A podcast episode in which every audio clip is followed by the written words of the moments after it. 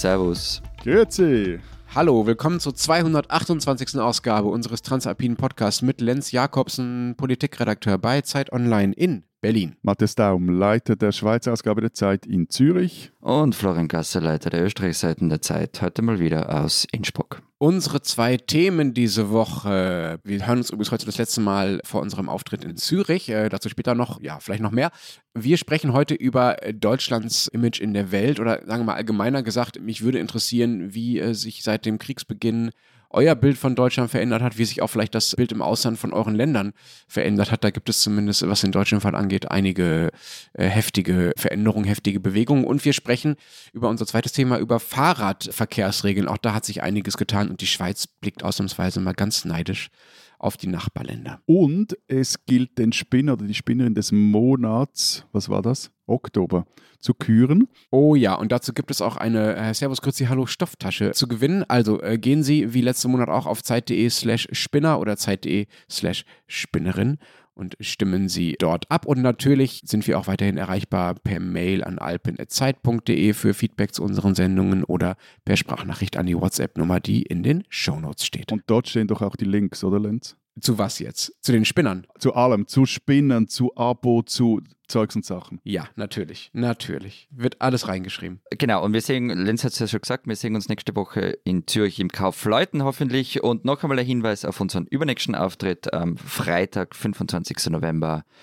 Buch Wien, 17 Uhr. Ticket gibt es nach wie vor direkt bei der Buch Wien. So, lass uns mal zu unserem ersten äh, Thema kommen. Ich fühle ja etwas mit dir bei diesem ersten Thema. Mit wem? Ja, mit Lenz. Also. Das ist, das ist sehr selten, das muss ich voll auskosten. Äh, was, was verschafft Schon, mir die Ehre? Nein, ich, ich habe so den Eindruck, du erlebst gerade, also du, der jetzt hier in diesem Podcast, aber ja eigentlich generell in unserem Leben für Deutschland stehst, also du erlebst gerade, was ich als Schweizer stets erlebe, wenn es politisch mal wieder etwas, sagen wir, höher zu und her geht. Wir haben ja auch immer das Gefühl, dass uns irgendwie eigentlich alle gern haben sollten, lieb haben sollten. Und dann sind wir irgendwie so etwas überrascht zuerst und dann werden wir nach und nach empörter, wenn wir dann doch merken, dass uns irgendwie nicht alle so lieb haben. Also vielleicht eine kurze Vorbemerkung von mir, vor allem nach dem, was du jetzt gesagt hast, Matthias, weil eigentlich könnte das auch ein Intro für so eine unserer Österreich-Sonderfolgen sein. Du bist froh, oder? Und ich bin so froh und glücklich, dass es jetzt einmal nicht um Österreich geht, sondern um euch beide. Viel Spaß.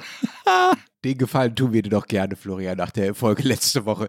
Ja, ich glaube tatsächlich, dass das das ist, was äh, unsere Länder sowieso verbindet, Matthias. Dass wir sehr darauf achten, was im Ausland so über uns gesagt und gedacht wird und dass alle so ganz nervös werden und äh, ganz aufgeregt sind, wenn die New York Times äh, mal wieder was über Deutschland oder in deinem Fall über die Schweiz schreibt und man sehr genau äh, darauf achtet, wie das Ansehen im Ausland so ist. Gerade vielleicht, wenn man daran gewohnt ist, über Jahre, Jahrzehnte, dass man eigentlich eher immer einen guten Ruf hatte, guten Ruf hat im Ausland. Und man muss dazu sagen, momentan ist halt, was den deutschen Fall angeht, wirklich eine Zeit, in der die New York Times sehr, sehr viel über uns schreibt. Das hast du mir ja gestern schon ganz aufgeregt geschrieben, dass dem so sei. Ich hab dir da nicht wirklich zugehört. Jetzt muss ich dir aber zuhören. Also erzähl mal, was steht denn so Gemeines in der New York Times? Es ist ja so ein Muster, ne? Wenn man als Deutscher euch irgendwas sagt, dann habt ihr immer gleich das Gefühl, man sei ganz aufgeregt. Ich habe einfach nur versucht. Wieso schmeißt du jetzt uns beide irgendwie da gleich in denselben Topf? Das, äh, jetzt war ich mal auf deiner Seite, wollte mit empathisch mit dir sein und schon wieder. Das, das hält er nicht aus innerlich. Nein, das hält er nicht so aus, jetzt drei Minuten und dann. Soll ich noch weiter reden? Ich fürchte ja, ne? Also, das, was gerade passiert ist, dass viele der Meinung sind, und dazu gehören eben auch die Texte in den New York Times oder genauer gesagt die Leute, die in diesen Texten zitiert werden, dass Deutschland ziemlich hinten dran ist in Europa. Also was die Waffenlieferungen angeht, was die Rüstungsexporte angeht, die Hilfe für die Ukraine in dieser Hinsicht und aber auch was die Energiepolitik angeht. Deutschland ist ja, wir wollen hier nicht über Österreich reden, eines der europäischen Länder mit der höchsten Energieabhängigkeit von Russland. Da ist über Jahre, Jahrzehnte relativ viel falsch gelaufen. Wir haben oft darüber gesprochen und das muss Deutschland jetzt aufholen. Da ist Deutschland hinten dran im Vergleich zu anderen Ländern. Und diese anderen Länder nutzen diese Gelegenheit oder nee, sehen das als Grund, Deutschland zu kritisieren und auch tatsächlich immer heftiger über Deutschland zu schimpfen. Besonders gut gefallen hat mir da eine anonyme Bemerkung, was war es, eines tschechischen Diplomaten, oder? Genau, tschechischer Sicherheitspolitiker. Der gesagt hat, Zitat, Deutschland ist ein Industrieverband, der so tut, als sei er ein Staat. Ja, das ist toll, das Zitat. Ne? Das ist, erinnert mich so ein bisschen an das, was John McCain mal über Russland gesagt hat. Es sei eigentlich äh, kein Land, sondern nur eine Tankstelle mit Atomwaffen. Und dieser Spruch, also jetzt nicht der von, von McCain über Russland, sondern der dieses tschechischen Offiziellen über Deutschland, ist ja nicht das Einzige. Ne? Also es gibt den lettischen Außenminister, der ist hier vor ein, zwei Wochen in Berlin auf einer Bühne aufgetreten und hat die Deutschen gefragt, ob er ihnen wirklich vertrauen kann. Ähm, er sagte sinngemäß, ja, ja, ihr behauptet, ihr wollt uns helfen, aber habt ihr auch wirklich den politischen Willen dazu? Und dann sagte er, ich zitiere, wir sind bereit für die Freiheit zu sterben. Und ihr? Das ist auch nur ein Beispiel. Es gibt Polen und die Ukraine, die äh, seit Monaten mehr Unterstützung von Deutschland fordern, die auf die deutsche Zögerlichkeit schimpfen und versuchen, sich jeden einzelnen Panzer von deutscher Seite rauszuleiern. Auf der anderen Seite ist Frankreich vergrätzt, weil Deutschland mal eben 200 Milliarden Euro dafür ausgegeben hat, dass im eigenen Land die Gaspreise nicht so doll steigen, das aber nicht mit den europäischen Nachbarn abgesprochen hat und so weiter und so fort. Also es gerät da auch in der Tonlage, wie in anderen Ländern über Deutschland gesprochen wird, wirklich was ins Rutschen. Zwei Fragen dazu. Seid ihr bereit für die Freiheit zu sterben? Äh, Sonderfolge. Das kommt darauf an, wie unmittelbar wir die Freiheit als bedroht erleben und um welche Freiheit es geht, um unsere eigene oder um die der Ukrainerinnen und Ukrainer. Zweite Frage, macht euch das eigentlich keine Sorgen? Also ich meine, Polen läuft euch bald den Rang ab oder hat euch schon den Rang abgelaufen, wenn es um sicherheitspolitische Fragen geht.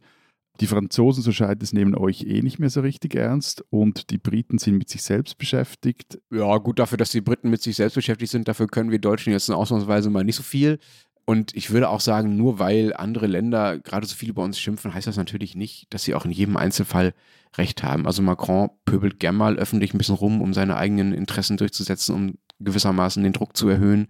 Auch andere Länder, Macron hat ja auch äh, diese Pipeline, die angedacht war und die Deutschland sehr geholfen hätte, von der Iberischen Halbinsel bis nach Frankreich bis nach Deutschland, hat die wiederum verhindert. Also auch andere Länder haben Eigeninteressen, ja da, das, auch das steckt dahinter. Und auch in Kriegszeiten muss es erlaubt sein, beispielsweise, dass deutsche Interessen eben nicht identisch sind mit denen der Ukraine und auch nicht mit denen Polens beispielsweise. Aber was ich wirklich bemerkenswert finde, ist, dass die Deutschen sich einfach trotzdem weiterhin für Mustereuropäer halten. Also diese Kritik aus dem Ausland scheint am Selbstbild der Deutschen bisher einfach völlig abzuperlen. Das finde ich wirklich sehr, sehr, sehr, sehr irritierend. Also ja nicht nur eben am Selbstbild der Deutschen, allem bis ganz hoch, also bis ja rein ins Kanzleramt. Also diese Auftritte von Scholz in letzter Zeit, wo er wieder eben behauptet hat, er, er habe ja eh schon alles kommen sehen, also diese diese Klugscheißer-Arroganz, also dass das jetzt als europäischer Nachbar einem irgendwann, wir würden sagen, den Nuki raushaut, das äh, verstehe ich durchaus. Ich glaube, es gab ja auch ein anderes Zitat, ich weiß nicht, wer das gesagt hat, dass das, das, das Kanzleramt sei so, also da kommt man irgendwie nicht rein. Das habe etwas äh, völlig Autistisches, wie die, wie die dort funktionieren würden. Und ich meine, und auch die inhaltliche Kritik, also gerade aus Osteuropa und Deutschland, die ist ja völlig gerechtfertigt. Also gerade auch, weil Deutschland über Jahre, also eigentlich Jahrzehnte,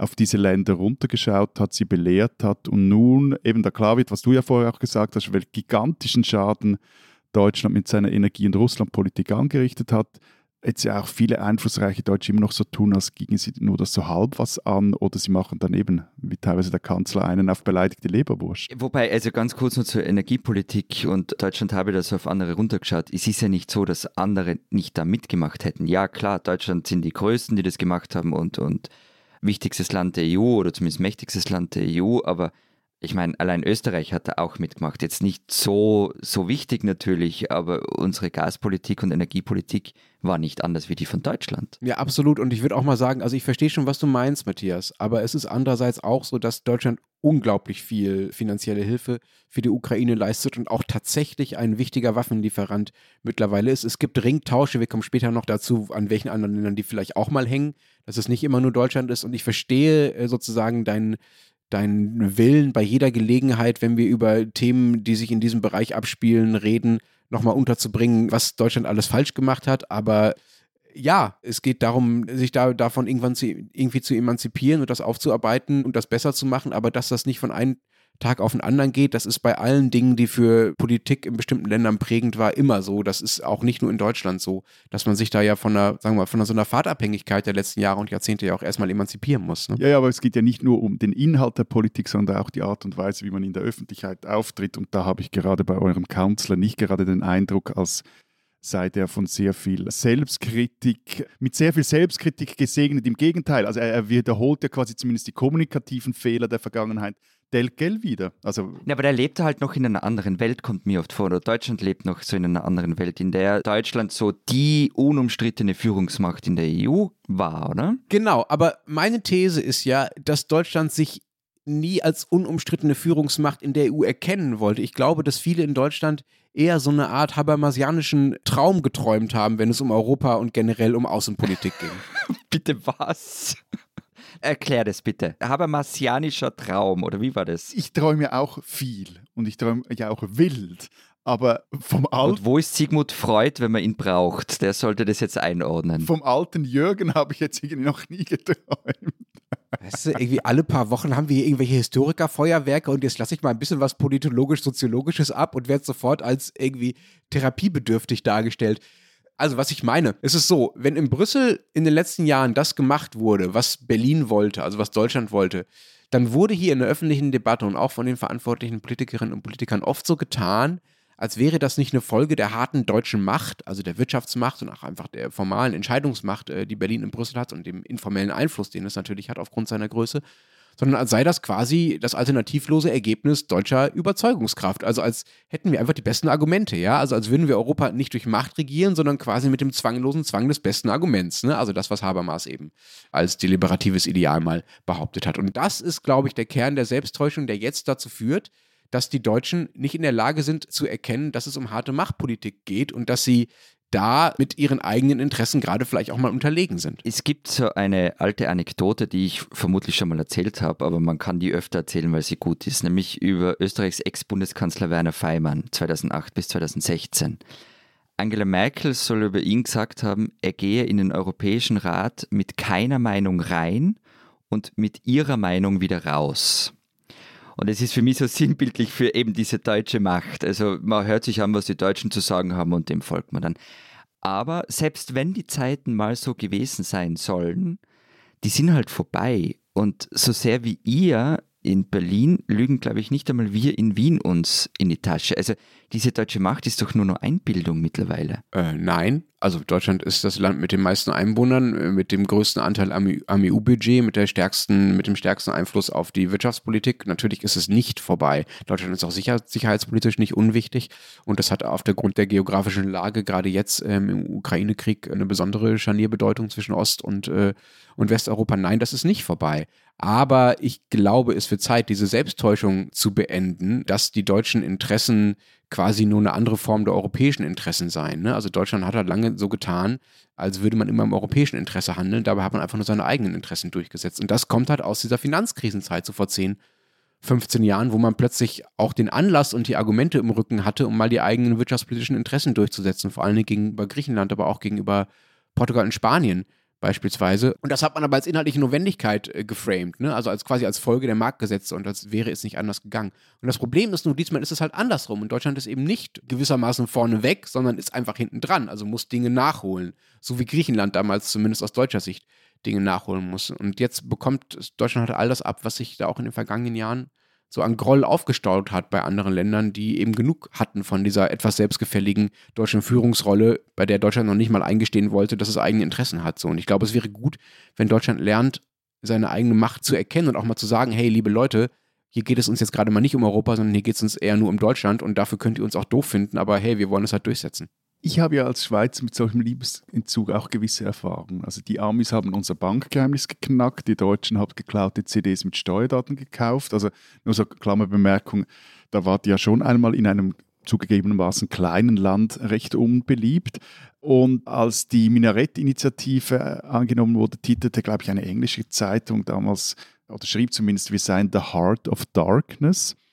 Oder noch etwas weiter zurück, also nach dem Zweiten Weltkrieg, da mussten sich die Schweizer das Vertrauen der Alliierten erst wieder erarbeiten, weil sie im Krieg halt auch mit Nazi-Deutschland gehandelt hatten. Also ja, aber, aber Matthias, ihr könnt doch, also jetzt nicht, muss man historisch nicht so weit zurückgehen, aber im Zweifel könnt ihr doch das tun, was, was alle Kleinstaaten, auch wir machen. Nämlich, wir ducken uns weg und tun so, als seien wir gerade nicht da oder gerade auf Toilette.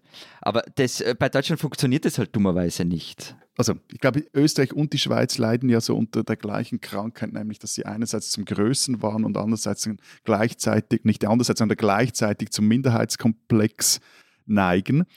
Ja, und das ist etwas schwierig, wenn du so einen großen Fleckenland auf einem Kontinent dein eigen nennst, mit so vielen Leuten drin, wie das Deutschland hat. Ja, ich glaube auch, unsere Rolle ist da eine andere und muss auch eine andere sein. Und es gibt auch viele, die das erkannt haben. Aber es gibt gleichzeitig, du hast ja das Kanzleramt schon angesprochen, Matthias, es gibt gleichzeitig gerade aus dem Kanzleramt immer wieder so Töne, die ich wirklich irritierend finde, wenn man sich vergegenwärtigt, welche halbhegemoniale Rolle Deutschland in Europa hat und wie viele Dinge in Deutschland gerade in Energie- und Sicherheitspolitik falsch gelaufen sind und was jetzt alles aufgeholt werden muss. Da gibt es das Zitat vom Kanzleramtsminister, der gesagt hat, Deutschland sei halt außenpolitisch noch ein Teenager. Und das ist eine, ein, ein, ein Heischen um Mitleid und um Nachsicht im Sinne von, ja, verzeiht uns unsere Spirenzien und verzeiht uns, dass wir noch nicht erwachsen geworden sind. Ähm, bitte seid ein bisschen nachsichtiger mit uns und äh, behandelt uns äh, wie die Teenager, denen ihr auch was durchgehen lasst. Das kann man vielleicht als kleines Land mal machen. Das kann man als Land, das so entscheidend dafür ist, wie Europa sich in diesen, in diesen so wichtigen Krisen verhält und wie es sich in diesen, zu diesem Krieg verhält. Das kann man sich als Land mit dieser Bedeutung als Deutschland meiner Meinung nach kaum erlauben oder wenn dann nur ganz, ganz, ganz, ganz selten. Das führt halt einfach zu Augenrollen im, Augen, im Ausland. Ne? Ja, aber von da kommt halt auch dazu, dass wirklich nicht der Kanzler als Minister, sondern der Kanzler himself dann auch so teenagermäßig klug scheißt, dass er eben, er habe ja schon lange vom 24. Februar gewusst, dass da was im Busch sei. Und also diese Art und Weise und dieses Auftreten, jetzt auch wenn es um diesen äh, China-Deal beim Hafen in Hamburg geht, kann man davon halten, was man will, etc. Aber die, dieses Auftreten auch gegenüber den europäischen Partnern, das ändert sich ja einfach nicht. Also das, das verstehe ich wirklich nicht, was denn das soll. Also Nachsicht ist ja das eine, kann man sagen, ja, wir haben da noch nicht so viel Erfahrung und ups, wir haben da vielleicht auch sicherheitspolitische gepennt in den letzten 20 Jahren, aber dann gleichzeitig so aufzutreten. Ja, also Okay, Matthias, du sagst das ja jedes Mal bei dir. Ich verstehe, dass sich das ärgert und ich habe es auch verstanden. Ich würde schon sagen, dass sich das ändert. Es ändert sich halt nicht so deutlich, wie du es gerne hättest oder wie es vielleicht auch notwendig wäre. Aber natürlich gibt es Reden, auch selbst von so Leuten wie Steinmeier, die ja da eine ganz besondere Rolle haben, die natürlich sehr, sehr deutlich sagen, es ist viel schiefgelaufen, wir haben viel falsch gemacht, wir haben verstanden, wir wollen es anders machen, wir wollen es besser machen. Das gibt es und das reicht nicht. Das ist, ist völlig in Ordnung. Aber Matthias, du hast jetzt auch vielleicht deshalb so laut getrommelt in Richtung Deutschland, weil es ja in diesem Fall etwas gibt, wo tatsächlich tatsächlich auch mal die Schweiz ein bisschen die Finger mit dem Spiel hat, auf vielleicht etwas ungünstige Weise. Ihr sollt eigentlich Munition liefern, tut das aber irgendwie auch nicht, ja? Ja gut, und ihr verwendet zurzeit, eigentlich solltet ihr ja Waffen liefern und verwendet zurzeit vor allem viel Energie darauf, die Schweiz da anzuschwärzen. Du, äh, das bisschen Energie, was da bei euch ankommt, das haben wir locker über. Und eure Verteidigungsministerin sollte ihre Briefe doch auch jeweils ans richtige Departement hier in Bern schicken. Also für Rüstungsexporte ist bei uns nämlich nicht das Verteidigungsministerium, sondern das Wirtschaftsministerium zuständig. Ey komm, das ist jetzt echt, also nicht nur, dass du deine Argumente gegen Deutschland vorher irgendwie fünfmal wiederholst, aber das ist jetzt wirklich so eine Korinthenkackerei und ein Nebenaspekt. Man kann doch mal einen Brief weiterleiten, Entschuldigung. Also. Das ist wie bei Karthago. Nein, das ist wirklich provinziell. Also provinziell. Sich dachte, oh, die hat uns aber falsch angeschrieben und die sollte doch mal hier kennen, wie das bei uns in der Schweiz läuft und so. Also das finde ich wirklich ist wirklich nicht wichtig, Matthias. Ich glaube, von einer Bundesregierung kann man erwarten, dass zumindest irgendwelche subalternen Beamten wissen, wo man solche Briefe hin adressiert, vor allem weil es ja auch auf Ministerebene stattfindet und sich auch die die Verteidigungsministerin Deutschlands aus dem Fenster ge gelegt. Aber eben, Erzähl um was geht es? Also, es geht um die Weitergabe von, von Munition für den Gepard. Das ist dieser, jetzt sage ich sicher falsch, militärtechnisch Flugabwehr, Panzer oder beziehungsweise ein Flugabwehrgeschütz, das auf einem gepanzerten Fahrzeug dann in Deutschland montiert wurde. Und die Geschütze, die wurden ursprünglich von äh, Oerlikon und Bürle produziert, also einer Schweizer Firma. Und auf jeden Fall wurde auch, oder wird auch, ne, wurde die Munition in der Schweiz produziert für den Gepard. Die wurde dann verkauft und es gibt nach Deutschland und da gibt es Gesetze, die auch für solche Munition, die in ein anderes Land verkauft wurde, vorschreiben, dass diese Munition dann nicht weiter in ein kriegsführendes Land verkauft oder gegeben werden darf. Das regelt hier das sogenannte Kriegsmaterialexportgesetz. Eben einerseits aus dem äh, Grund heikel, aber es ist auch neutralitätsrechtlich heikel. Also die Frage ist, würde da die Schweiz, was sie laut Neutralitätsrecht, laut Hager Abkommen von Anfang des 20. Jahrhunderts nicht darf, würde sie da bis zu einem gewissen Grad auch Kriegspartei werden. Jetzt sagen zwar einige Juristen, die Weitergabe ließ sich durchaus irgendwie rechtlich absichern, aber eben politisch vor allem auch ist das nicht nur heikel, sondern es wird auch nicht passieren. Also diese Munition wird nicht freigegeben werden von Seiten der Schweiz. Jetzt mag das aus Sicht von zum Beispiel Verteidigungspolitikerinnen aus Deutschland wie Marie-Agnes Strack-Zimmermann mag das zu einem Schluss führen, die hat da sinngemäß mal gesagt, es hilft die Schweiz nicht, Getreideexporte zu schützen, weil diese Gepard, die sollen dazu verwendet werden, um die Getreideexporte aus der Ukraine in die Welt hinaus zu schützen. Wenn sie da nicht hilft, dass die Munition nicht freigibt, dann hilft sie indirekt Russland, die ärmsten Länder der Welt auszuhungern. Jetzt, das kann man so sehen.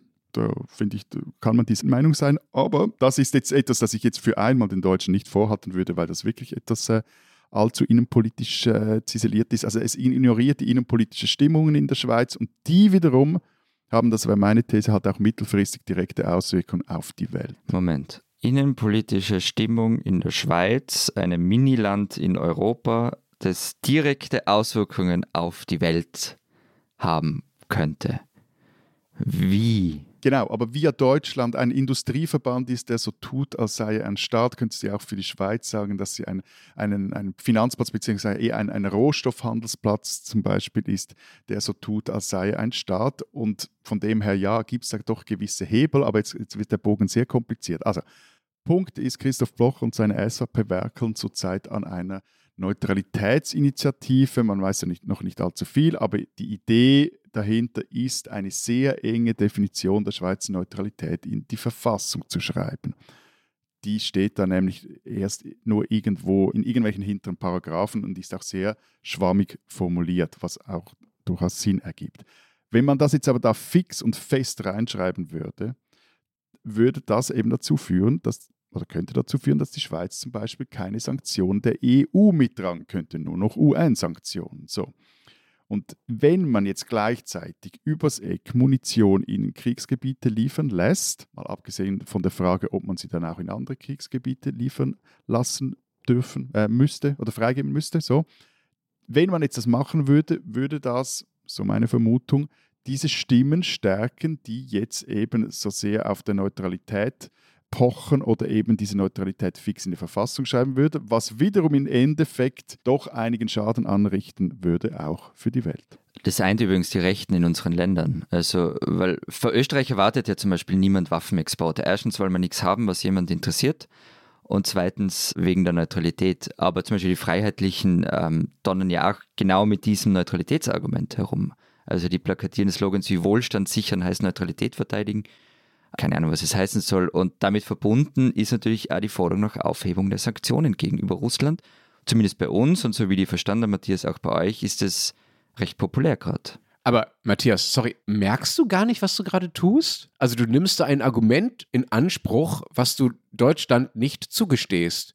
Du sagst, Deutschland soll gefälligst endlich das Richtige tun und sich nicht mehr damit aufhalten, was in der Vergangenheit so war und wie auch die innenpolitischen Umstände so sind und was in der, wie in der SPD so die Meinungslage ist oder was meinetwegen auch die AfD tut, so. Das ist dir alles egal. Du sagst, Deutschland, tu halt endlich das Richtige, werd deiner Rolle gerecht. Aber für die Schweiz sagst du, oh nein, können wir leider nicht machen, weil wenn wir das machen, dann könnte hier innenpolitisch echt was passieren und das wäre dann irgendwie nicht so schön und deshalb können wir leider außenpolitisch nicht das Richtige tun, so. Und das ist, also es gibt, ganz, ganz kurz, es gibt in Ostdeutschland, ja, gibt es Bundesländer, in denen die AfD in Umfragen bei 20 bis 30 Prozent liegt. Es gibt jeden, jeden Tag fast vier- bis fünfstellige Zahlen von Demonstranten. Es gibt Umfragen, die sagen, dass ein großer Teil der Bevölkerung in Ostdeutschland, aber auch bundesweit immer mehr Leute auch für die Aufhebung der Sanktionen sind. Natürlich ist es gefährlich innenpolitisch für die Stimmung, wenn Deutschland jetzt einfach sagen würde, wir liefern einfach die kompletten Bundeswehrwaffenbestände und alle Panzer einfach komplett in die Ukraine, weil das dazu führen könnte, dass der Widerstand innenpolitisch noch größer wird, dass vielleicht die AfD demnächst Wahlen gewinnt, dass wir hier Regierungen haben, die auch ihr in der Schweiz als von Deutschland betroffenes Land wirklich nicht haben wollt. Aber so argumentiere ich nicht. Also so versucht auch Deutschland nach außen hin nicht zu argumentieren. Und du sagst, das sollten sie auch nicht, weil darauf darf man keine Rücksicht nehmen. Aber bei der Schweiz soll das plötzlich zählen. Das ist so eine Feigheit vor dem Feind-Argument das ich wirklich nicht nachvollziehen kann. Zwei Dinge dazu. Erstens mal, der ganz große Unterschied ist, die Schweiz ist neutral, Deutschland ist nicht neutral. Jetzt kann man sich darüber streiten, ob das sinnvoll ist, dass die Schweiz neutral ist. Man kann auch, also man, die Schweiz kann auch ohne weitere Probleme ihren neutralen Status aufgeben, haben andere Länder auch gemacht, nordische Länder. Niemand hat sich da so richtig groß drum gekümmert. Ist ein plausibles Argument, kann man machen, ist aber jetzt nicht so. Also das sind quasi die Rahmenbedingungen. Und mein Argument geht ja eben noch einen Schritt weiter. Also mir ist ehrlich gesagt völlig wurscht, ob das jetzt innenpolitisch zu bei uns zu irgendwelchen, äh, zu irgendeinem Tohuwabohu führt oder Zeugs und Sachen. Und ja, das Blochersche und Köppersche Argument ist das genau, was du gesagt hast, Feigheit vor dem Feind, beziehungsweise noch schlimmer, es ist die Angst, dass man gewisse Geschäfte, auch vor allem Inserate-Geschäfte oder komische Deals dann nicht mehr machen könnte. So.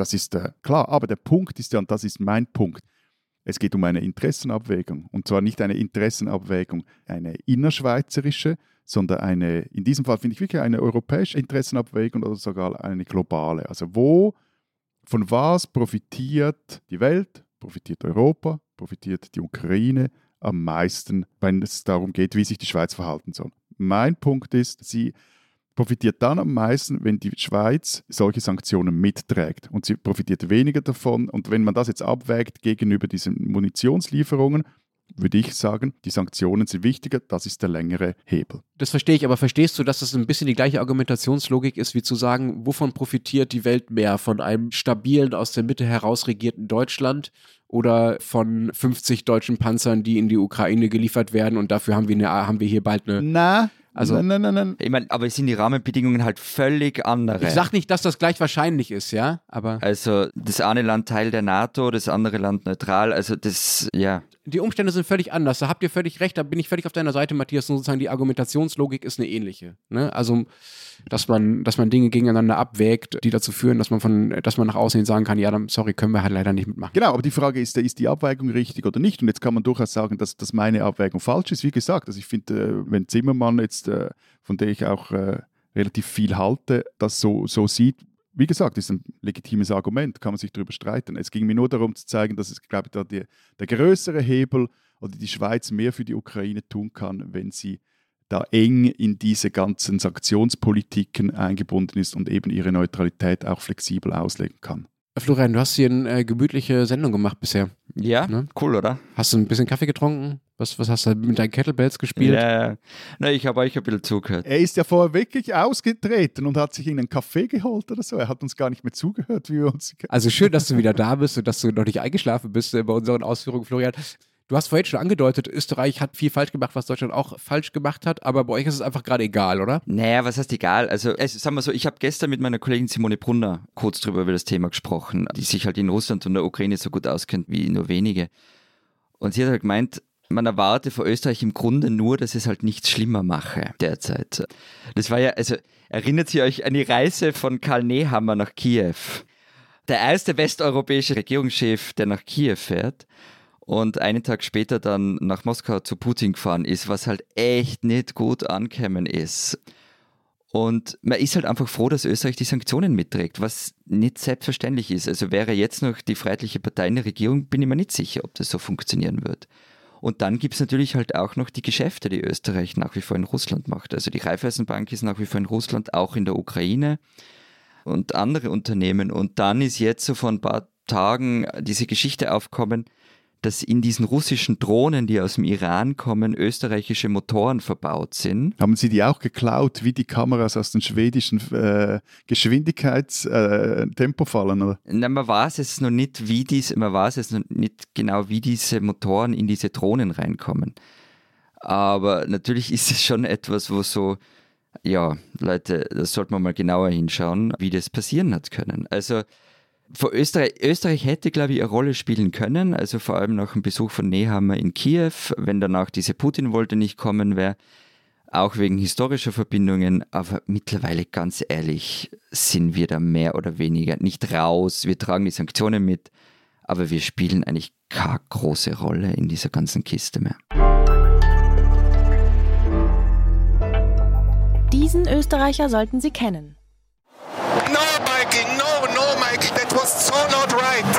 Erinnert ihr euch noch dran? Nein, im Gegensatz zu dir, wirklich geben wir wirklich nichts auf Formel 1, mein Lieber. Gut, das war Toto Wolf, Formel 1 Teamchef von Mercedes, vor ziemlich genau einem Jahr in Abu Dhabi und Matthias, du hast das Rennen mit mir gemeinsam angeschaut. Lewis Hamilton hat da und sein Team haben da auf den letzten Metern die Weltmeisterschaft verloren. Toto Wolf, den wir da gehört haben, das ist ein Wiener und einer der erfolgreichsten Formel 1 Teamchefs aller Zeiten. Siebenmal sind seine Fahrer Weltmeister geworden, achtmal holte sein Team den Konstrukteurstitel. Toto Wolf und Mercedes galten als unschlagbar. Aber irgendwann musste das ja vorbei sein und in der aktuellen Saison läuft nichts so wirklich. Mercedes fährt hinterher und Toto Wolfs Siegeszug ist erstmal vorbei. Der New Yorker hat wohl genau deshalb Anfang der Woche ein wirklich monsterlanges Porträt über Wolf veröffentlicht. Der zwanghafte Perfektionist würde da genannt, der Angst davor habe, dass ihn die Erfolglosigkeit in diesem Jahr nicht den Schlaf raubt. Der manische Arbeiter, der sich selbst mit den Toiletten im Motorhome beschäftigt und damit, wie oft die Klobürsten gewechselt werden und der seinen Schlafrhythmus angeblich mit NASA-Wissenschaftlern ausgearbeitet hat. Und der von den Leuten um sich herum wahnsinnig viel verlangt. Anfang 2021 hat er eine E-Mail an alle Mitarbeiterinnen und Mitarbeiter geschickt, vom Aerodynamiker bis zum Catering-Team und verlangt, dass jeder herausfinden solle, wer sein Pendant bei Red Bull sei. Dann solle man von der Person ein Foto ansehen, und zwar jeden Tag, um zu wissen, wen man schlagen müsse. Oder da ist eine schottische Frau, Susie Wolf. Stopp, stopp, stopp, stopp. Schlagen im Sinn von besser sein oder schlagen? Besser sein, besser sein natürlich. Oder schottische Frau, Susie Wolf, die ist selber Rennfahrerin, die erzählt, wie sie 2014 ein Training in einem Williams-Auto absolviert hat und sie habe sich dann von Toto Wolf in der Boxengasse verabschiedet und er habe sie dann kurz angesehen. Es entstand eine Pause. Sie dachte, jetzt kommt etwas sehr Nettes, Rührendes und dann habe er nur gesagt, don't be shit. Toto Wolf wurde 1972 in Wien geboren. Als Kind hat er Niki Lauda im Fernsehen gesehen und er wollte Rennfahrer werden. Das Talent hat nicht ganz ausgereicht dafür. Er ist Investor geworden und sein erstes großes Geschäft hat er als Jugendlicher gemacht, 1993. In Wien wurde damals ein Lichtermeer organisiert, um gegen Fremdenfeindlichkeit und vor allem Jörg Haiders Ausländervolksbegehren zu demonstrieren. Wolf, das hat er mal in einem Podcast mit Nico Rosberg erzählt, ging zum einzigen Kerzenhersteller in Wien – kaufte alles auf, was das Lager hergeben hat und trug 125.000 Kerzen heim. Und am Tag des Lichtermeers verkaufte er sie recht gewinnbringend in der Wiener Innenstadt. Toto Wolf ist derzeit sicher der erfolgreichste Österreicher im Motorsport und einer, der gerade jetzt auch strauchelt. Wie jemand, der so an Siege gewöhnt ist, wie er nun damit umgeht, das macht ihn, finde ich, interessant und man sollte ihn kennen und das Porträt im New Yorker über ihn, das kann ich jedem wirklich nur empfehlen. Jetzt hast du wirklich vergessen zu erwähnen, dass der ja gar nicht mehr in Österreich lebt, oder? Er lebt in Monaco, ja. Nicht mehr in der Schweiz. Es kann schon sein, dass er in der Schweiz auch lebt. Und er arbeitet in England und 200 Tage im Jahr ist er auf Reisen und in Hotelzimmern. Also, ja.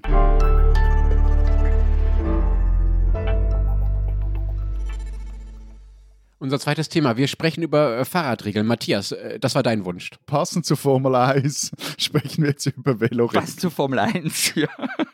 ja, also darauf gekommen bin ich äh, also gar nicht lustig im Umstand, sondern wegen eines tragischen Unfalls hier in Zürich. Und zwar auf meinem Arbeitsweg, den ich täglich mit dem Velo zurücklege, wurde, es war jetzt vor ein paar Wochen, eine 25-jährige Velofahrerin beim Rechtsabbiegen von einem Lastwagen überfahren, überrollt und ist gestorben noch auf der Stelle. Und da steht jetzt sogenanntes Ghost Bike, also so ein weiß angemaltes Velo, das an den Unfall erinnert, dazu Kerzen und Blumen, die der Toten gedenken. Und dann bin ich ein paar Tage später auf eine Nachricht aus Österreich gestoßen. Dort gelten nämlich seit dem 1. Oktober strengere Straßenverkehrsregeln auch zum Schutz der Velofahrer.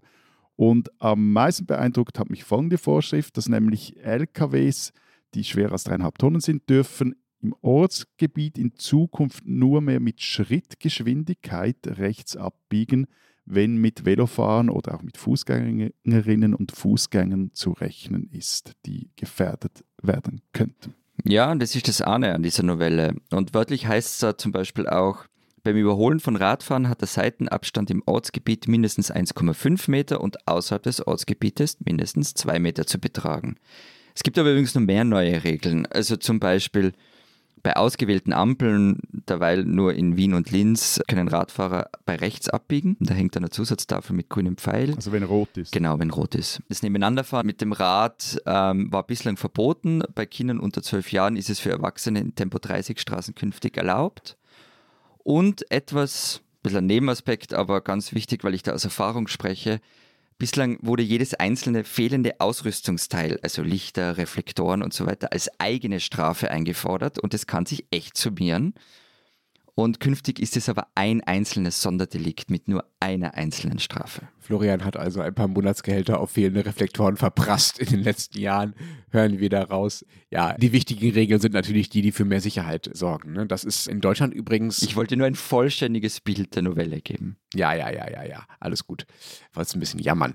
In Deutschland kann ich ausnahmsweise mal sagen, dass wir da ein bisschen früher dran waren als ihr. Bei uns gab es eine entsprechende Gesetzesänderung mit sehr, sehr ähnlichen Regeln im vergangenen Jahr schon. Im vergangenen Jahr ist die in Kraft getreten. Seitdem gäben wir uns sehr ähnliche Regeln, also Schrittgeschwindigkeit beim Rechtsabbiegen für Lkw und andere schwere Autos in bestimmten Bereichen.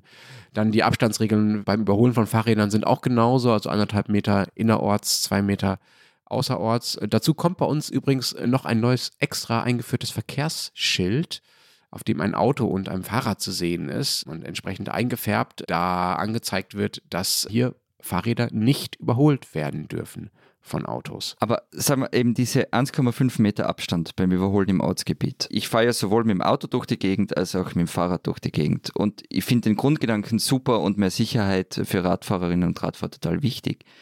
Aber ich stelle mir diese 1,5 Meter im Ortsgebiet, gerade auf engen Straßen oder wenn es bergauf geht, ich stelle mir das wirklich schwierig vor. Funktioniert das denn richtig? Ja, gute Frage. Also in sehr engen Straßen gibt es dafür dann genau dieses Schild, von dem ich gerade erzählt habe. Dann stellt man einfach an den, an den Straßeneingang gewissermaßen das Schild, auf dem steht, liebe Autos, ihr dürft keine Fahrräder überholen. Und dann kann man halt nicht überholen. Dann hat sich das erledigt mit den Abständen. Ja, das ist sozusagen die, die radikale Lösung dort, wo es besonders eng ist. Aber ich habe jetzt noch nicht allzu viele von diesen Schildern gesehen, ehrlich gesagt. In der Praxis würde ich sagen, dass sich da freundlich gesagt alle noch ein bisschen umgewöhnen müssen. Also ich werde, wenn ich in Berlin mit dem Fahrrad unterwegs bin, sehr, sehr oft noch mit weniger Abstand als anderthalb Metern überholt. Entschuldigung, ganz ehrlich, ich frage mich das auch zum Beispiel bei Straßen, wo ein Fahrradstreifen ist. Selbst wenn ein Fahrradstreifen ist, gehen sich ja die 1,5 Meter wahrscheinlich oft nicht mal aus.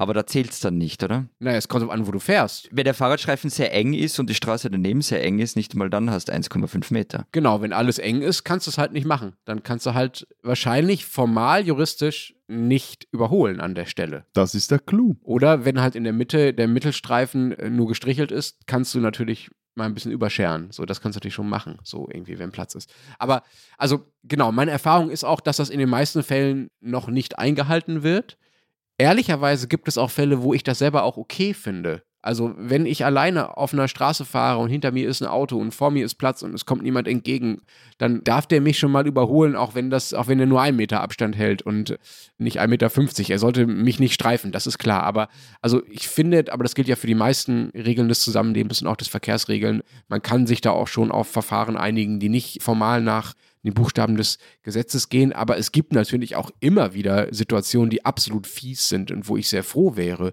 wenn sich Autofahrer daran halten würden. Ich fahre selber auch Auto, ich kenne das auch aus der anderen Perspektive. Du testest vor allem Autos. Er testest E-Autos, testet er. Ich teste E-Autos, ja. Ein großer journalistischer Erfolg. Sorry. also Situationen, hier bei uns in der Ecke gibt es eine so eine Straße, da, die ist zu bestimmten Tageszeiten, wird da der rechte Fahrstreifen zum Parkstreifen. Und dadurch wird dann aus zwei Spuren nur noch eine Spur. Und man muss sich dann, da wo dieser Parkstreifen beginnt, quasi als Fahrradfahrer und Autofahrer einigen, wer darf denn da jetzt zuerst rein und kann man dann nebeneinander fahren oder nicht. So. Und das sind super heikle Situationen. Da wäre ich total froh, wenn sich alle Autos daran halten würden, den Fahrrädern die Vorfahrt zu lassen und eben an dieser Stelle nicht sich mit ihnen auf die gleiche Fahrbahn zu drängeln. Also das andere ist aber, dass man das ja dann auch verfolgen will, kann und muss. Also wenn ich sehe, ich werde von einem Autofahrer überholt und der hält nur einen halben Meter oder nur einen Meter Abstand, dann muss ich ja erstens mich so daran stören, dass ich meine Zeit damit verschwenden will, mich darüber zu beschweren. Ich muss es zweitens irgendwie beweisen können. Ich muss drittens irgendwie zur Polizei gehen. Viertens muss die Polizei auch Lust und Willen haben, das zu verfolgen. Und fünftens muss derjenige auch gefunden werden. Ja? Naja, aber wirklich geahndet wird es bei einem Unfall nicht. Na gut, na gut, aber da argumentierst jetzt du also ähnlich, Entschuldigung, doof wie unsere Verkehrsministerin Simonetta Sommaruga, ihres Zeichens eine Sozialdemokratin, die nämlich genau dieses Argument oder ein ähnliches Argument vorbracht, dass es darum ging, ein Überholverbot im Kreisverkehr bei Fahrrädern, dass das Fahrräder im Kreisverkehr nicht überholt werden dürfen, durchzusetzen. Die hat nämlich auch gesagt, ja, das kann man ja irgendwie gar nicht irgendwie kontrollieren etc. pp. Sorry, aber ganz, nein, aber ganz, ganz, ganz, ganz, ganz viele Verkehrsregeln könntest du da abschaffen sagen, ja, man kann es nicht kontrollieren. Und ich meine, mit was für Energie ja irgend sonstige Dinge verfolgt werden, auch im Straßenverkehr. Also da könnte man ja auch etwas. Was denn zum Beispiel? Ja, bei Rot drüber fahren, irgendwie. Ja, weil da gibt es Kameras zum Beispiel. Nein, nein, nein, nein. Das stehen bei uns auch teilweise. Oder auf Trottoir fahren. An Orten, wo du mit dem Rad wirklich nicht, mit dem Velo nicht durchkommst. Gehsteig heißt es. Bei mir, Trottoir heißt es, bei mir ums Eck gerade etwas, wo so alle paar Monate steht dann dort eine nette Polizistin, ein netter Polizist, der dann vorne Bußen verteilt etc. Also das ist. Ja, aber das ist an Orte bezogen. Das ist, das ist ein, ein konkreter Ort, auf den es bezogen ist. Wenn man jetzt natürlich natürlich eine Straße hat, da bin ich dann bei dir. Also ich bin grundsätzlich schon ein bisschen bei Lenz und wirklich geahndet wird es dann wahrscheinlich erst dann, wenn ein Unfall passiert ist. Aber natürlich, wenn du eine enge Straße hast, wo es immer wieder zu Unfällen kommt oder wo genau dieser Sicherheitsabstand nicht eingehalten wird, dann machst genau das, was du erzählt hast. Dann soll da halt alle Tag mal am Trottoir jemand stehen, der das überwacht. Ordnungsamt oder Polizei freut sich. Aber Matthias, du tendierst heute auch dazu, meine Aussagen also ähm, möglichst negativ zu interpretieren. Ich habe ja gar nicht gesagt, dass deshalb diese Regel Quatsch ist. Nein, ich wollte für einmal einer Schweizer Ministerin eins auswischen. Oder dass man deshalb sie nichts Neues einführen sollte. Ich habe nur darauf hingewiesen, dass es bei solchen Regeln natürlich vor allen Dingen darauf ankommt, dass die Verkehrsteilnehmer sie selbst internalisieren. Also, dass sie sich freiwillig daran halten, weil sie es für richtig halten und weil sie über Jahre, Jahrzehnte daran gewöhnt sind. Und natürlich ist es ein Problem, wenn Verkehrsregeln so geändert werden, wie sie jetzt in Deutschland geändert wurden und offenbar ja auch in Österreich, dass die Leute erstmal von sich aus sich daran halten müssen, weil eben, Florian hat das ja gerade sehr konkret beschrieben, es schwer ist, das sofort flächendeckend zu sanktionieren und ordnungsrechtlich durchzusetzen. Das müssen die Leute lernen. Und das fände ich gut, wenn die Leute das lernen. Vor allem, sie müssen es mal erfahren, dass es diese Regeln gibt. Aber ich sehe auch, dass es ein bisschen dauert und dass es nicht allein dadurch gelöst werden kann, dass jeder, der 1,50 Meter unterschreitet, sofort einen Strafzettel bekommt, allein weil das organisatorisch schwierig durchzusetzen ist. Aber es muss, Entschuldigung, ganz kurz, es muss, bevor wir beim Ahnden sind, ist das, was du gesagt hast, Lenz. Also erst, man muss mal erfahren, dass es diese Regeln überhaupt gibt. Also so fängt es ja mal an. Dann muss man wissen, wie man sie umsetzt. Und da sind wir bei diesen, wie macht man das bei eineinhalb Metern auf einer engen Straße? Ja, dann überhole ich halt nicht. Wenn die Straße fünf Kilometer lang ist, dann könnte es ein Problem werden. Da wird sich einfach niemand dran halten am Ende. Also ich finde das schon schwierig. Ich verstehe das ganze Dilemma dahinter, aber ich verstehe schon auch, was Matthias gesagt hat. Es wird sehr viel Energie darin investiert, eben zu schauen, ob meine Klingel funktioniert und ob ich auch wirklich vier Reflektoren drauf habe oder nur drei. Ja, du Armer, du Armer. Komm, wir schenken ihm mal ein paar Reflektoren, Matthias. So eine Leuchtweste. Nein, aber ganz ernsthaft, ich habe zumindest das Gefühl, dass wenn es um die Regeln geht, die Fahrradfahrern und Fahrradfahrerinnen, Radfahrerinnen, so dass ich es rauskriege, mehr Sicherheit geben, dass genau diese Regeln, sagen wir mal, so mäßig kontrolliert werden. Aber das ist so ein Bauchgefühl. Ja, aber ich meine, das, also ich habe ja auch noch etwas recherchiert, wie es denn eigentlich in anderen Ländern aussieht. Also die sind alle oder viele sind da weiter als die Schweiz, also Spanien, Großbritannien, Frankreich ist anscheinend seit 1958 die, gilt die Regel, dass außerorts anderthalb Meter und innerorts ein Meter Abstand gehalten werden muss, so, also Mindestabstand.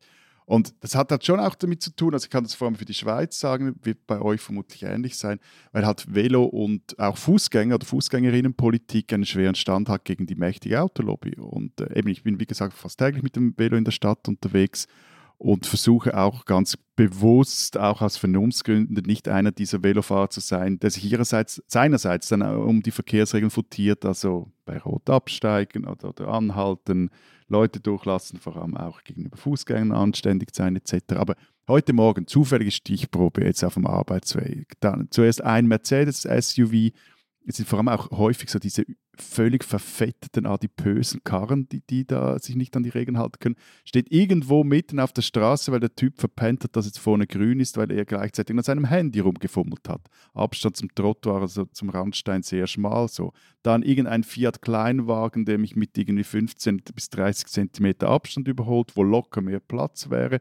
Und dann so zum krönenden Abschluss gleich hier vor dem Büro ein BMW SUV, der, ob schon nicht bereits in der Straßenmitte eingefällt hat, hier hat es auch noch so eine Tramlinie, etwas kompliziert, da um nach links abzubiegen, in der Kolonne dann noch irgendwie Gas gibt, obwohl vorne schon wieder rot ist und mich dann blöd anhubt, weil ich trotzdem nach links abgebogen bin. Also ja, ich meine, zum einen haben sich solche Typen dann den ausgestreckten Mittelfinger redlich verdient, aber zum anderen. Moment, das wäre bei uns viel teurer als jeder fehlende Reflektor übrigens, der ausgestreckte Mittelfinger. Siehste, siehste, und hier fängt das Problem an. Also, und das Grundproblem ist halt auch, ich glaube, das geht ins Ähnliche, was du gesagt hast, Lenz. Velopolitik oder generell Verkehrspolitik ist in der Schweiz eigentlich immer Infrastrukturpolitik. Also es geht um eigene Routen, eigene Wege, irgendwelche Kleinbauten oder Markierungen, damit die Velos, so zumindest in der, in der Fantasie der, der Verkehrsplaner, möglichst sicher und flüssig unterwegs sein können. Aber ja, das ist alles schön und gut, kostet aber sau viel Geld. Der Punkt ist aber, ich glaube, da sind wir uns völlig einer Meinung, Lenz, korrigiere mich bitte, wenn es nicht so ist. Aber das Wichtigste fände ich, dass einfach mal die Regeln so, oder dass die Regeln sich an den schwächsten Verkehrsteilnehmern ausrichten würden, gerade im innerstädtischen Verkehr. Also Fußgänger und dann an den Radfahren, dann irgendwie TÜV Mofa und am Schluss Auto, Lastwagen etc. Und irgendwo noch der öffentliche Verkehr. Also, na, Matthias, ich finde dieses, vor allem die, so, so dieses Entweder-Oder, was du da hingestellt hast, völlig falsch. Also das ist ja sowohl als auch. Ja, es ist ein sowohl als auch, also völlig recht. Also ich kann deine Emotionen total nachvollziehen beim Radfahren, also die kenne ich auch. Weil das Grundproblem nämlich ist, also das ist, das sehe ich in Wien, das sehe ich in Innsbruck, das sehe ich in anderen Städten. Man will den Radverkehr ausbauen, alle haben Bekenntnis dazu und bla bla bla. Und dann wird halt auf einer Straße ein Streifengrün angepinselt, das ist der Ausbau des Radwegenetzes. Und das, im Zweifel endet dieser grün bepinselte Fahrstreifen dann auch irgendwo im Nirvana und man muss selber schauen, wo man bleibt. Und natürlich ist eine gescheite Radfahrpolitik auch eine Infrastrukturpolitik. Es braucht vom guten Abstellplatz bis zu den sicheren Radwegen und so weiter. Es braucht es immer. Es braucht aber auch, und da hast du völlig recht, einfach Regeln. Es braucht Regeln, wie das dann alles funktionieren soll. Wer hat Vorrang, wer darf rechts abbiegen, bei Rot, wer nicht. Und das ist alles erstens kompliziert, zweitens kostet es Schweine viel Geld. Und drittens, wenn man das richtig macht, dann geht es zulasten von Autos. Das ist einfach so. Und da sind wir aber beim Grundproblem, man will sich mit den Autofahrern nicht verscherzen, weil es ist wie Lehrer, von denen gibt es zu viel. Man will sich mit denen nicht verkretzen. Ja, Moment. Also ich fahre ja selber auch Auto und du ja auch, Florian. Also ich würde auch die Autofahrer da mal ein bisschen in Schutz nehmen wollen. Entschuldigung, darf ich noch ganz kurz, also was ich nämlich wichtig finde, ist, nur weil jemand Radfahrer ist, ist er nicht automatisch ein besserer Mensch und führt sich im Straßenverkehr besser auf. Also und deshalb finde ich auch, dass es auch für Radfahrer Regeln braucht. Und es müssen sich aber alle dran halten an diese Regeln und dann funktioniert es eben auch. Genau, hier kommt jetzt so ein, manchmal kam jetzt hier so ein Ton rein von wegen, ja, die idiotischen Autofahrer, die verhindern irgendwie jede Form von Fortschritt und äh, lebensrettender, lebensrettende Maßnahmen, Regeln und so weiter. Es gibt halt eine zunehmende Konkurrenz um den öffentlichen Raum. Darüber haben wir ja auch schon oft gesprochen. Das liegt daran, dass sich Mobilität immer weiter ausdifferenziert, dass sich die Städte verdichten und so weiter und so fort. Dass auch einfach mehr Rad gefahren wird, gleichzeitig der Autoverkehr aber quasi nicht abnimmt, zum Beispiel, ja. Und das sind einfach Herausforderungen, die auf Kosten von allen gehen letztlich. Und ich finde, man muss darauf achten, dass die schwächsten Verkehrsteilnehmer geschützt werden aber ich finde auch nicht, dass man sozusagen grenzenlos den Interessen von Fußgängern und Fahrrädern bei der Gestaltung des öffentlichen Raums nachgeben muss, sondern dass es schon auch darum gehen muss, dass Autoverkehr weiter fließen kann, solange er irgendwie noch gewünscht oder ermöglicht ist in Innenstädten. So, das ist das eine. Und ich verstehe auch dieses Gegeneinander, was du so ein bisschen aufgemacht hast, Matthias, und was in der Schweiz ja Realität zu sein scheint, von Infrastruktur, also Radinfrastruktur und Regeln nicht so wirklich. Also in Deutschland zumindest ist es schon einigermaßen akzeptiert, dass das irgendwie zusammengehen muss. Also, dass man natürlich, wenn man Fahrradwege baut, auch darauf achten muss, dass ihre diese Fahrradwege so benutzt werden können, dass sie sicher sind. Das wird nicht immer umgesetzt. Viele Fahrradwege sind zum Beispiel nicht abgepollert. Das ist ein Problem, ja. Also, da können dann die, die Autos einfach reinfahren, wenn sie keinen Abstand halten und die Unfälle sind schlimm. Und ich finde bei diesen neuen Regeln, also ich bin ja froh, dass es die schon gibt seit letztem Jahr und da nochmal zurück zu dem zu kommen, was du vorhin schon gesagt hast, Matthias. Das Wichtige ist halt, dass die Leute, dass es bei den Leuten auch ankommt. Also wie oft ich hier sehe, dass Polizisten Fahrradfahrer anhalten, aber Autofahrer nicht beispielsweise, ja. Wir haben hier eine Fahrradstraße, bei der andauernd gegen irgendwelche Regeln verstoßen wird und die einfach nicht kontrolliert werden. Also natürlich gibt es da ein gewisses, sagen wir mal, Umsetzungsdefizit. Es ist das eine, solche Sachen ins Gesetz zu schreiben und es ist eben was anderes, dass sich die Leute auch daran halten und Verstöße auch als Verstöße wahrgenommen werden, vielleicht ohne dass ein Polizist daneben steht. Und was wir vorhin schon gesagt haben, es geht ja auch um eine Art von Verkehrskultur. Also das ist eines der Rätsel für mich und da bin ich auch völlig bei Florian, der vorher gesagt hat, eben, das müssen sich dann auch die Velofahrer an die Regeln halten. Es ist ein Rätsel, wieso man es nicht schafft, eine gewisse Entspanntheit, zumindest im innerstädtischen Bereich, auf die Straße zu bringen, wo, wenn du mal stoppst, wie lange, wie schnell du unterwegs bist, jetzt mal wurscht, ob, ob äh, mit äh, Auto, TÜV oder, oder Velo, du sowieso nie viel schneller als mit einem 30er im Schnitt unterwegs bist, also gar nicht schneller am Ziel bist, also so etwas dieses ja, slow down, take it easy, das einfach nicht irgendwie durchsetzbar ist. Wisst ihr, was ich noch bemerkenswert finde? Wir haben das Thema begonnen, indem du, Matthias, erzählt hast von diesem tragischen Fall der Radfahrerin, die bei dir in der Nähe von einem rechtsabbiegenden LKW überfahren wurde. Wir haben aber nicht darüber gesprochen, dass es sowas wie Abbiegeassistenten gibt. Wisst ihr, was das ist? Ist das bei euch ein Thema? Ja, bremst automatisch in LKW ab, wenn ein Hindernis beim Abbiegen erkannt wird. Aber es wurde bei uns mal diskutiert auch nach dem Tod eines Kindes, ob das verpflichtend kommen soll, kam es dann aber nicht. ist der bei euch in LKW verpflichtend? Ja, Moment, Moment. Also erstmal Abbiegeassistenten sind genau solche Dinge, die Abstände einhalten beim Rechtsabbiegen. Es können aber auch einfach Assistenzsysteme sein, die dir einfach mal zeigen, was rechts von dir passiert. Ja, wenn du abbiegen willst oder das Töne von sich gibt, wenn da jemand, wenn da was ist, so ähnlich wie es beim Einparken schon der Fall ist.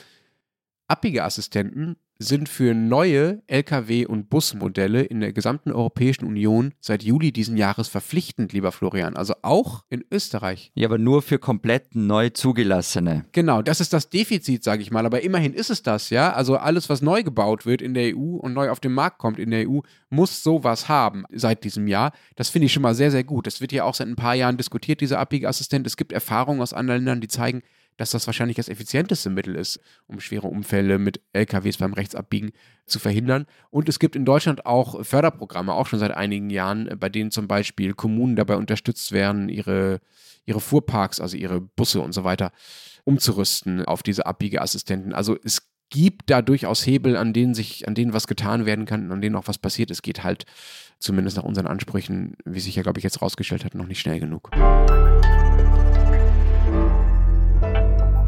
Die spinnen, die Deutschen.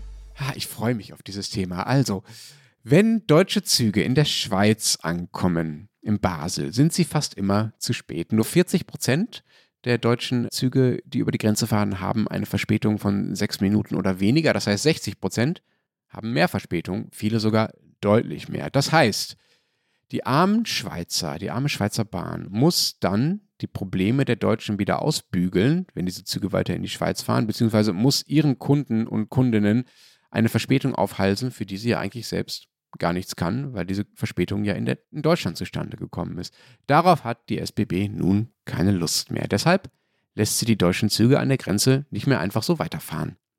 Konkret läuft das so. Der erste ICE des Tages, der in der Grenzstadt Basel einfährt, muss da stehen bleiben anders als früher. Die Leute müssen aussteigen, müssen einen Schweizer Zug steigen und können damit dann weiterfahren, zum Beispiel nach Zürich. So, wenn dann einer der nachfolgenden ICEs aus Deutschland, die in Basel ankommen und weiterfahren wollen, nach Zürich zum Beispiel, mehr als 10 bis 15 Minuten Verspätung hat, darf der nicht mehr weiterfahren nach Zürich, sondern wird auf der Strecke ab Basel durch die SBB mit dem ICE ersetzt, der vorher da geparkt wurde. Versteht ihr, wie das funktioniert? Also, die Deutsche Bahn lässt quasi einen Ersatzzug in Basel stehen, damit die Schweizer, wenn der nächste deutsche Zug wieder zu spät ist, diesen ICE quasi als Schweizer Zug einsetzen können und zumindest die Schweizer Passagiere von Basel nach Zürich pünktlich transportieren können und nicht mehr auf den Zug aus Deutschland warten müssen. Das klingt wahnsinnig kompliziert alles, heißt im Ergebnis aber folgendes. Erstens, es wird wieder so eine Art Umsteigegrenze hochgezogen beim Bahnfahren zwischen Deutschland und der Schweiz. Zweitens, die Schweiz versucht sich von der Deutschen Bahn abzugrenzen, wie von so einer Art schwarzem Schaf in der Mobilitätsfamilie, das seit Jahren nur noch nervt und mit dem man nichts mehr zu tun haben will. Und drittens, die Deutsche Bahn stellt den Schweizern dafür auch noch einen eigenen Zug zur Verfügung, vielleicht aus schlechtem Gewissen. Man bedauere, ich zitiere, die betriebliche Situation im grenzüberschreitenden Verkehr zwischen der Schweiz und Deutschland, erklärt dazu nämlich eine deutsche Bahnsprecherin. Das Ganze ist einerseits also eine ziemlich lustige Posse, die die Absurditäten und Schwierigkeiten im europäischen Bahnverkehr zeigt. Andererseits ist es, kann man auch so sagen, ein Rückschritt für die grenzüberschreitende Mobilität zwischen unseren Ländern. Und wer genau hier spinnt, wissen wir ehrlich gesagt auch nicht so genau, aber dass es gut wäre, wenn die Bahnen enger zusammenarbeiten würden, statt sich wie jetzt wieder mehr voneinander abzugrenzen. Das wissen wir durchaus.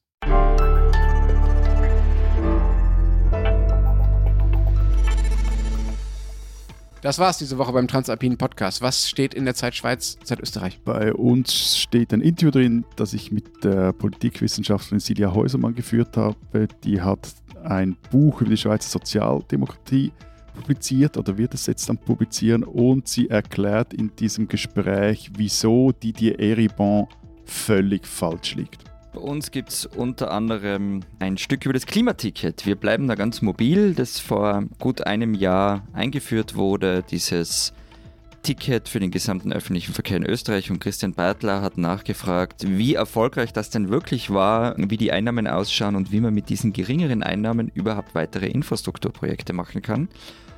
Und ich habe einen kurzen Text geschrieben über ein neues Buch von Roman Sandgruber. Da geht es um Millionäre in Wien im Jahr 1910. Nein, was Geschichtliches, so eine Überraschung. Ja. Wenn ihr wissen wollt, wenn Sie wissen wollen, was in Deutschland los ist, lest den Rest der gedruckten Zeit oder Zeit online. Wir hören und sehen uns nächste Woche in Zürich. Bis dahin sagen wir Vielen Dank. Adieu. und Tschüss.